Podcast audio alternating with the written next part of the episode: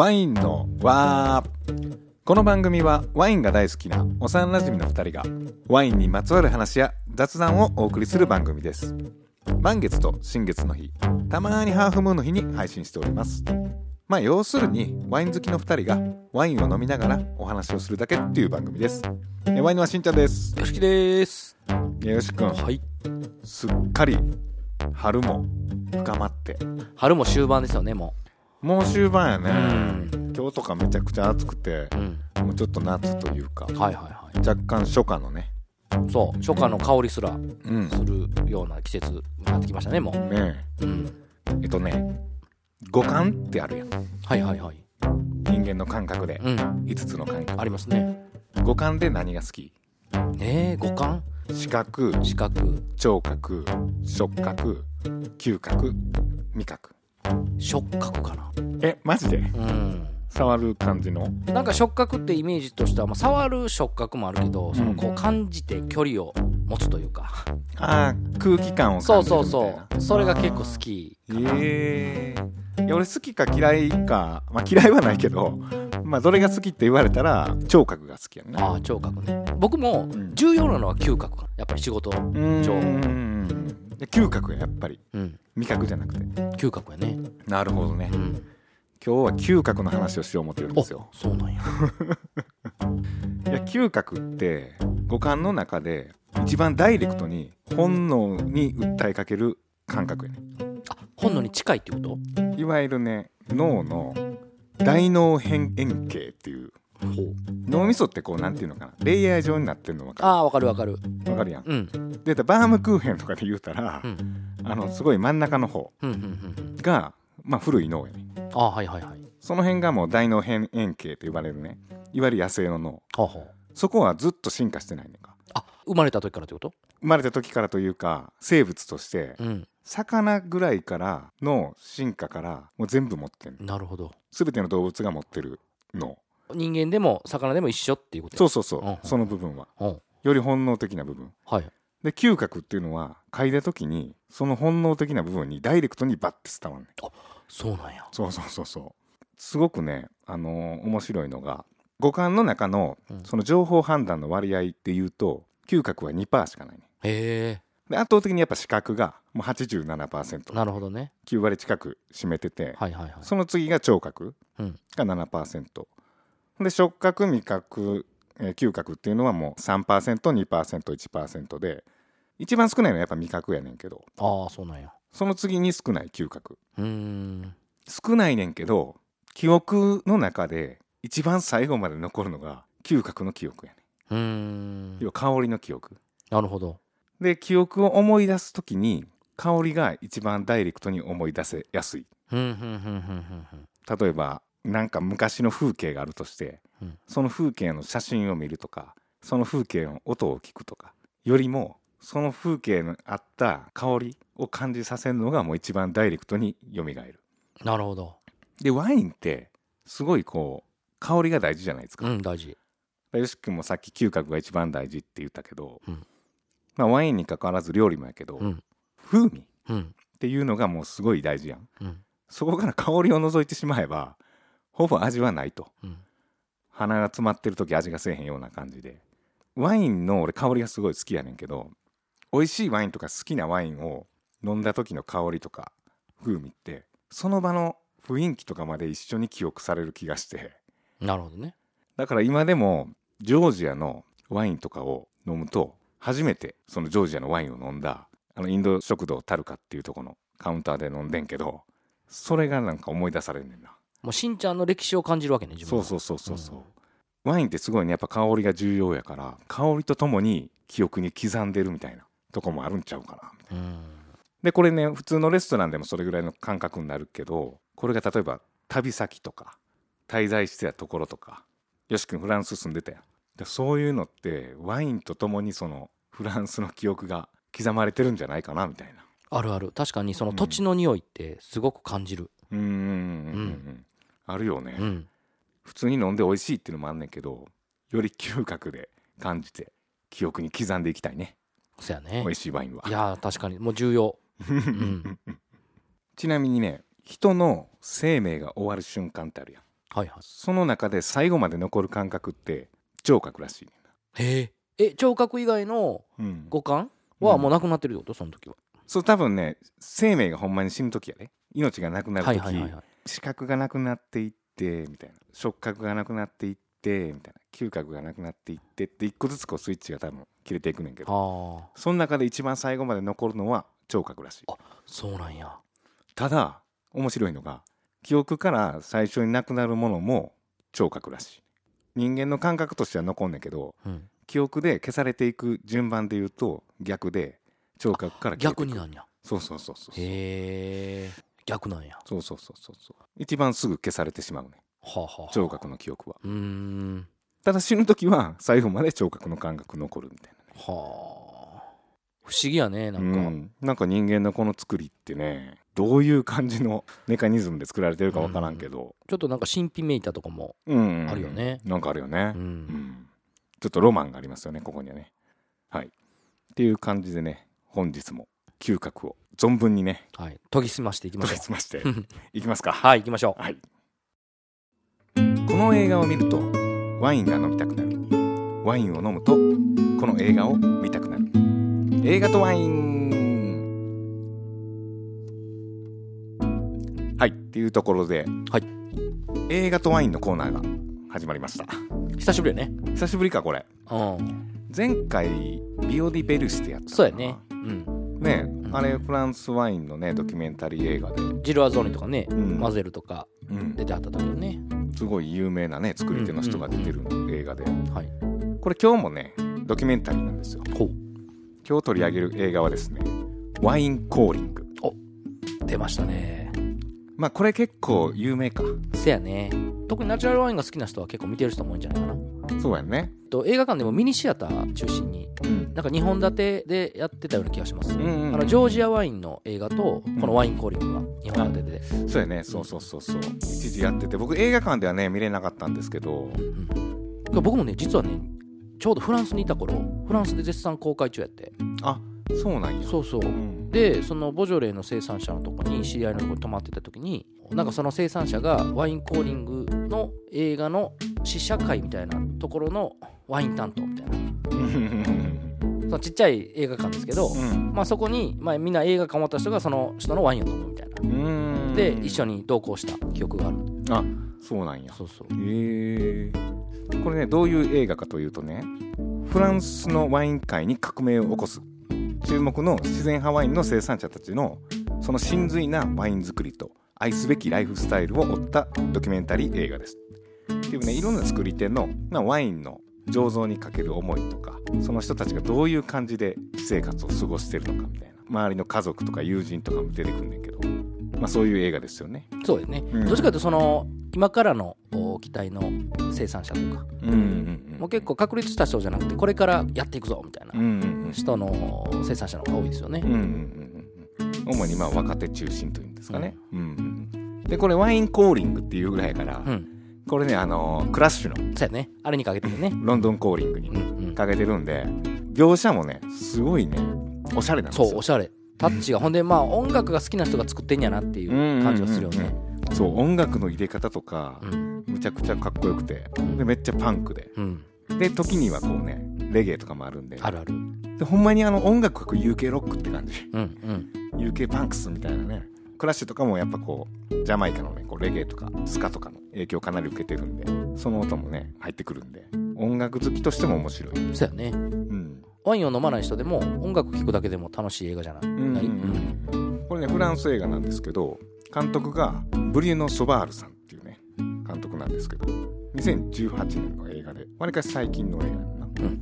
そうほんでテンポもよくて1時間半ぐらいかな。かな？ううん。ん90分ぐらいの感じやねんけど、うん。もうすごいこうロック調な感じで。うん。だからワイン好きじゃない人にこう見せてみるのもいいかもね。そうやね。まあもうゴリゴリのドキュメンタリーいうよりもちょっとイメージっぽい感じもある。うんうんう、うん。んちょっと PV っぽいうん感じもあって、うんでね出てくる人々、まあ、作り手もそうやけどその手伝ってる周りのスタッフ、まあ、友人家族みんな自由。うんそうやね。それぞれがね、すごい面白くてなんかワインも自由やねんけどやっぱ人も自由やうんなと、つながっていくよねそこは、うん。うん。でかといってあの自由でフリーダムに作ってんねんけど感覚だけに頼らずすごい科学的に分析しはんねんな。まあ醸造過程の途中、まあ、しょっちゅうその分析所に送ってそのデータが戻ってきたからどうだみたいな。本当にこう飲んだ感覚だけじゃなくそういうデータ的な分析両面からこうワイン作りをしてるっていうのがあやっぱこういうところはちゃんとしっかりしてるんだみたいな。まあけど全く頼らん生産者もいるけどね。ああまあね、うんうんうん。うんでもなんか意外に頼ってる人が多かったかな、うん。この映画に出てくる人。そうよね。うん。あとね日本人のインポーターの方出てたよね。ああ出てはったね。うん。うんうんうん。うんなんかでもすごいフランス語で流暢に喋られてるんで、うん。あんま日本人っぽくないんですけど、はいはい。日本人の人も出てると思って、うん。でこの映画の中でね記憶に残ってるシーンとかそういうのある？えー、どうやろう。なんか最後のあの家族でそのライフスタイルも含めて映像を映してた時が印象的かな。うーんなんかちょっと平和な感じの。そうそうそう、ん。それこそちょっとレゲエタイムなんかなあれはああ、うん。レゲエ流れてた気がする、うんうんうん。その辺で。あれやっぱ畑仕事って大変なんいや大変ですよ。やんほなんまに。いや見てたら、結構やっぱみんな裸の人も多くて、うん、うん、であとね女の人も多いねんな。おいおい。ねうん。えで国籍も多分結構バラバラなんかな。まあ収穫時期とか特にいろんな国から来はるし。うん。うんでそういう人たちがもう昼間は汗だくになってドロドロになってすごい無口に働いてるんだよな。でも一日中働いてくたくたになって疲れて夜ワインで宴会みたいな。なんかそれがもうサウナと水風呂みたいやなと思って。ああそうやね。まあ似てるかもしれん。うんうんううんん。黙々と我慢して、うん。体を酷使してうん。働いて。うん。で夜はそれを癒すためにうん。ワインと美味しい料理で整えるみたいな、重労働ですけど毎日土の上を歩いてうん。で太陽の恵みを受けてうん。行ってるんでやっぱり人間もエネルギー量がすごい溜まってるんですよね。疲労感もあるけど。だからすごいそのエネルギーっっていうのが蓄えられてるからうん。もう普段自分やったらもうすぐもう疲れて倒れてしまうところやけどうん。なんか自分には今まではなかったエネルギーを感じられるっていうところはあった。その土地のエネルギーをうん。恩恵を受けてる感じはあった。うん。吸収してみたいな、うんそう結構ねしんどそう見てたら。いや重労働ですよ。ねえ。ほんまに。うん。湿度が低いからうん。直射日光浴びるんですよ。うんうんだから僕も最初行った時は軽い低体温症になって。うんうん。寒気が止まらなかったうんでまあ徐々に体慣れていきましたけど。うんうんうんうん。あとねレストランの人とかも出てきて、ああ出てきたね。うん、でどこのレストランの人か忘れたけどちょっとすごい印象的な言葉があってこのレストランで取り扱ってるワインはどんなワインですかっていう説明をしてはるときに、まあ、生きたワインって言ってると。じゃあ生きたワインって何みたいなことを言われるときに日常の悩みとか感動とか団らんとかに寄り添うワインそれを生きたワインって言うんだよ。みたいなことを言ってていやまさにそうやなとう。ん。その喜怒哀楽に寄り添ってくれるというか、ただ楽しいだけじゃなく、まあ辛い時でもうん。悲しい時でもいろんな感情に寄り添ってくれるのがその生きたワインというかね、なるほど。うん、うんうん。その言葉がすごいこう印象的に残ってるね。はい。うん。あとね散布剤を結構ほら巻くシーンがあああって。あったね。うんうん。あれね何の時やったかな。もうほんと初めの方かよし君がほら巻いてましたああビオデナミのね。うんうん、ううん。ビオディナミンの時か、うんうん。明け方。そうそうそ日の出とともうにうん。担いでうん。それをこう巻くっていう、うん。そのシーンあってんか？ああった？あれめっちゃすごいな。いや大変でしょ。いや大変やし、うん。なんかもう SF みたいやん。SF なんかそんな感じだったっけ？めっちゃかっこいいねそのタンクが、うん。すごい機能美っていうんかな、うん。ちょっと変な形してて、うんうん。それを確かにむちゃくちゃ重そうやねんけど、うんそれ担いでブワーって巻いていかはんねんけどあこれか思って。これはきついぞ思って。うん。あとね間違えてちょっとそのブドウ混ぜるべきものをちょっと間違ってあ入れてしああまっりね。ったたあった。品種のブレンドをしてる時かな。間違えたよね。うん。うん。もう顔面蒼白そうやでな。俺はバカだ。俺はバカな男なんだ。自虐してはったよね相当。うんどうなるかわからない。うん。でも10%以上違う品種が入ったら飲み手は絶対わかるんだ。言ってたね。いやそんなん分からへ ん。っていうぐらいでもシビアにねねそうそうそう、ん作ってるところは、うん。いやこれいいですねこの映画。うん。僕も買いましたもんこれ。あ本当。うん。いやーこれほんまにねご飯もうまそうやし。あとワインの飲み方がうん。外で飲むシーンがすごい多いっていうか、うんそうやねまあ、畑で飲んだり、うん。テラスで飲んだりうん。みたいな、だから日本って結構ワインってイメージ的に硬いやん。でもリアルのフランスの人だってあこんなカジュアルな感じで飲んでんのかみたいな。あとねフランス人の気質か分からんけど外で飲むの好きやね、うん僕も行ってた頃ほとんどテラスとか、うん。もう他のとこのドメインの家行ってもうん。ガレージみたいなとこで飲んでたな、うん中ではなかなか、うんうんうん。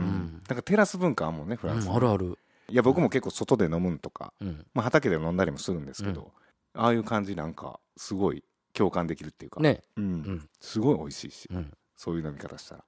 ワイン飲みながらねこの映画見んのもめちゃくちゃ醍醐味があるんで、いいね。うん。うん。結構軽めのワインがいいかもな。そうやね。なんとなく。結構ねあの生産者は南仏の生産者が多かったので、うんうん、うん、あそこら辺の生産者南仏のワイン飲みながらとかでもいいかもしれあそうやね。ないもちろんあの、えー、と映画に出てる生産者のワインも日本で飲めるのでうんうんうんうん。その生産者のワインを飲みながら見るっていうのも、あそれ贅沢。うん、先に調べてからね。そうそうそうそう、んんん。あのワインコーリングのサイト行ったら作り手一覧とかあるんで。あそうなんや。うん。うん。まあ、その辺見て、はい。ぜひ購入して見てみてください。はい。はい。はい。っていう感じで本日の映画とワインがワインコーリングでした。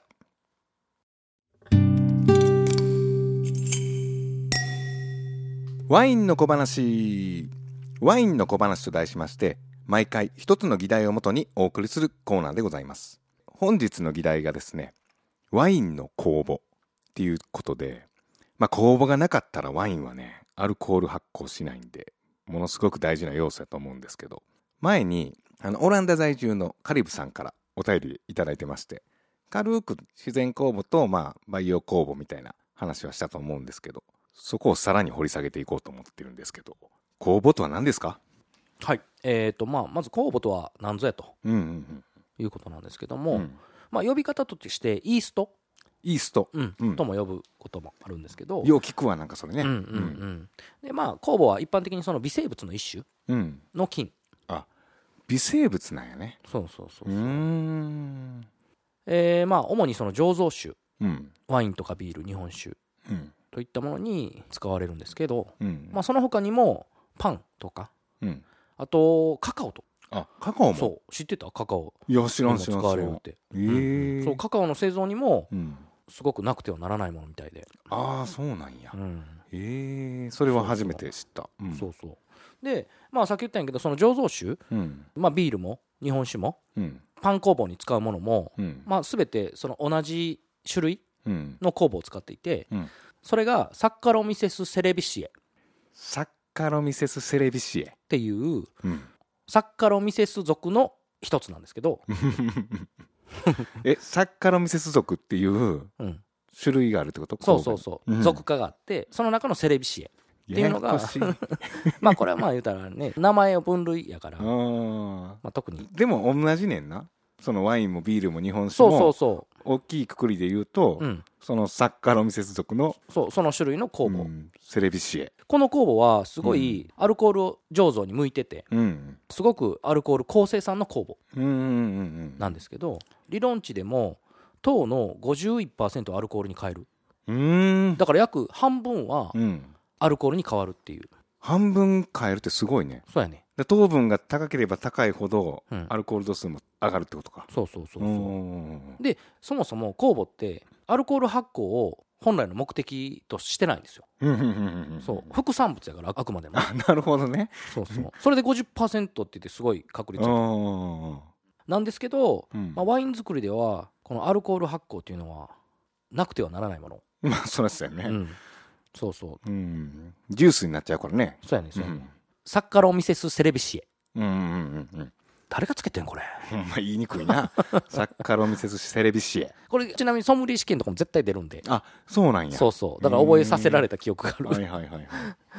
そうそうそう。だからまあすごく重要な酵母やっていうことですね、うーん。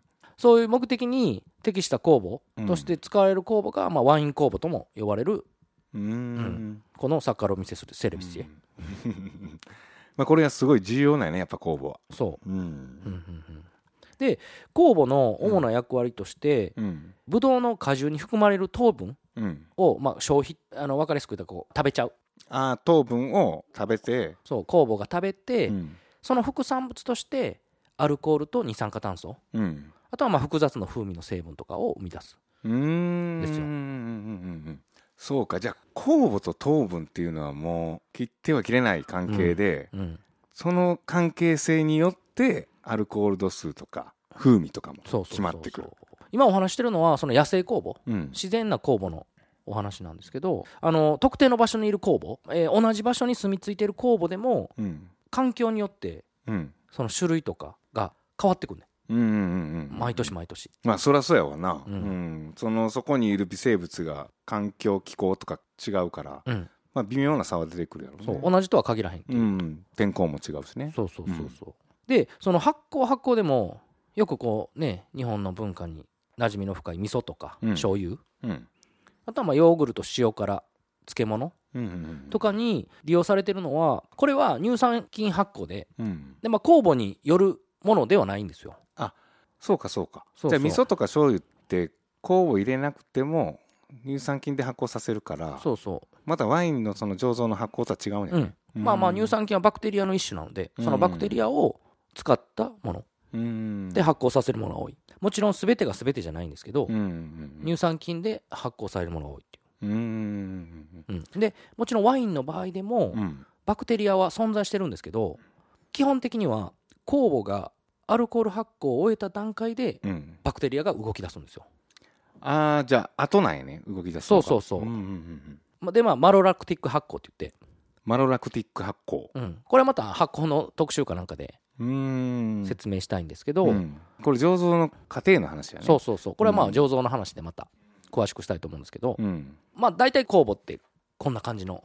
ああなるほどね、うんうんうん。酵母っていうのはその環境とか気候とかによって、ブドウで言ったらブドウの周りにつくんかな？そうそう。これもねあ次に説明しようと思ってんねんけあどはいはいはい。そうそう。酵母はどこにいると？どこに反応っていうあそもそもね。話なんですけど、自然環境の中ではもうどこにでも存在してんねん。うんあ酵母は？酵母って。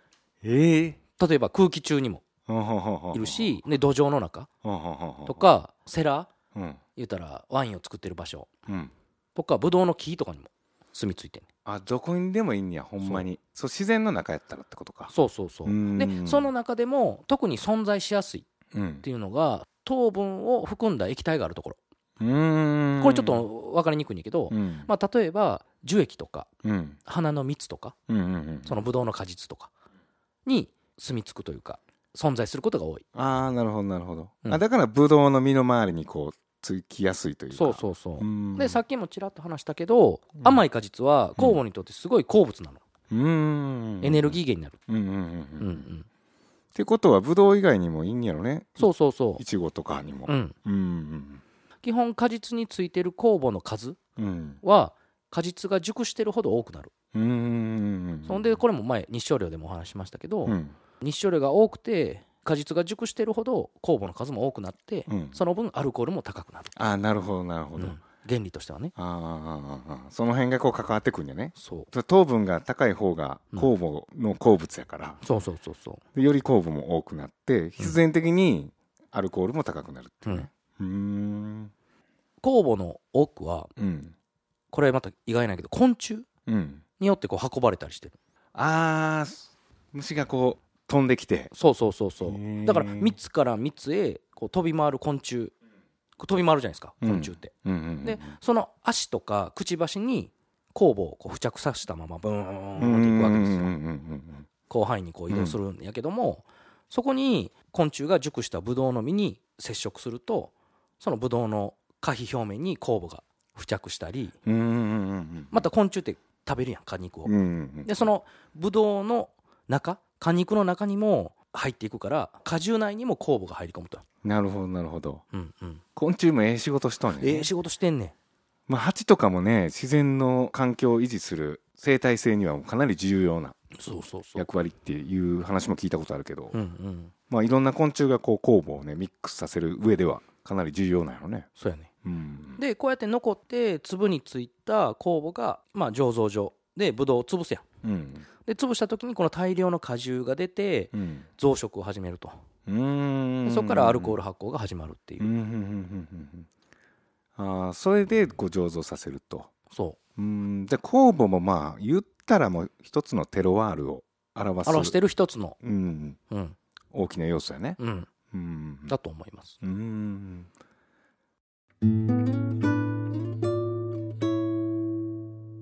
あとあの培養工房ってうんうんうん、ね、よう聞くけど、そうそうそう、うん。やっぱその一般的に培養工房ってちょっと工業製品っぽいイメージ。うん、なんとなくね、まあ、培養してるというか育ててるから。そうそうそう、ん。それは間違いで。うん。確かにその過程そうは工業的な手法によるんやけども、うん。実際の由来は自然界から来てるものであって、うん。決してその工業的なものではないってういうんなるほどなるほどろですね。まあ、詳しく言うと、うん。数々の野生酵母の中から、うん。その醸造家が目指す風味とかうん。に近い酵母を選別してうん。それをそう培養してうん。で選別をまた繰り返してうん。酵母を作るんですね、うーん。そうそうそう。あ何回も何回も繰り返すんだよね。そうそうそうそう、だからその人工的に遺伝子操作とかはうん。してないので、うん。まあ、言うたらその天然酵母の寄せ集め、うん。まあ、メリットとしてはうん。やっぱりその安定した醸造うん。ができるっていう、うん。メリット。だけどデメリットとしたらうん。その土地を100%反映させれないっていう。ああなるほどね。よそから持ってきたもんやから、うん。うん。うん。うん。うん。ううん。んああそうかそうか。うん。天然酵母ってほら言い方があってうん。まああとは野生酵母とか。うん。うん。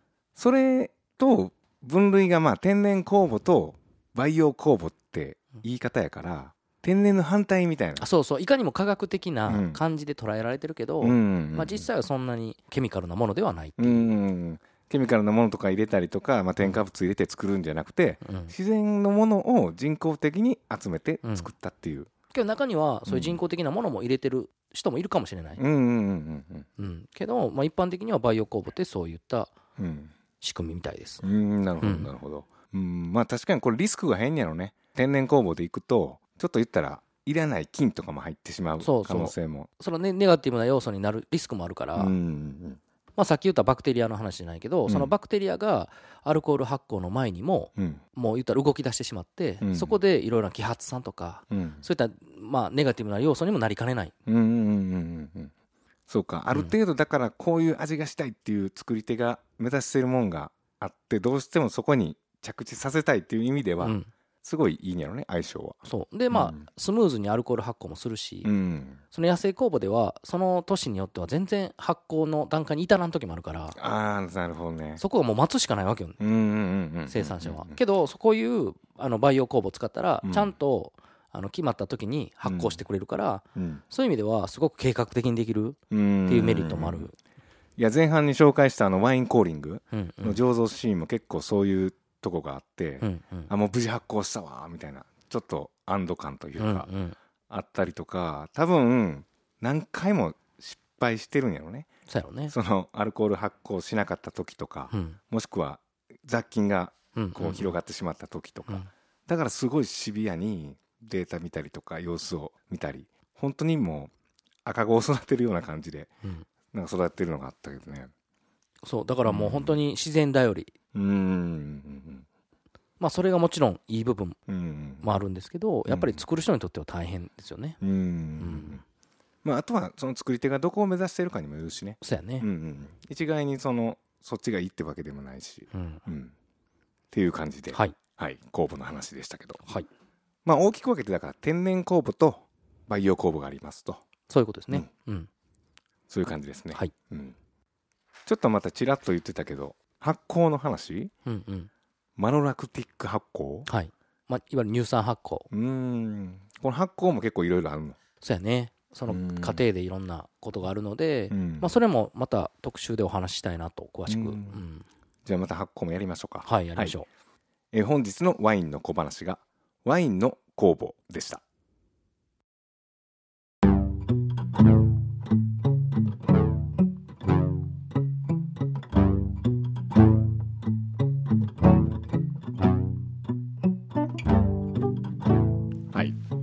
っていう感じで今日もねワインの酵母はい。映画とワインのね話もお送りしてきましたけどこうやってね僕たちの声を皆さんにお届けできるのもねアップルとかじゃあね。Spotify とかそういうプラットフォームがあるからみんなにこうお届けできてるっていうね。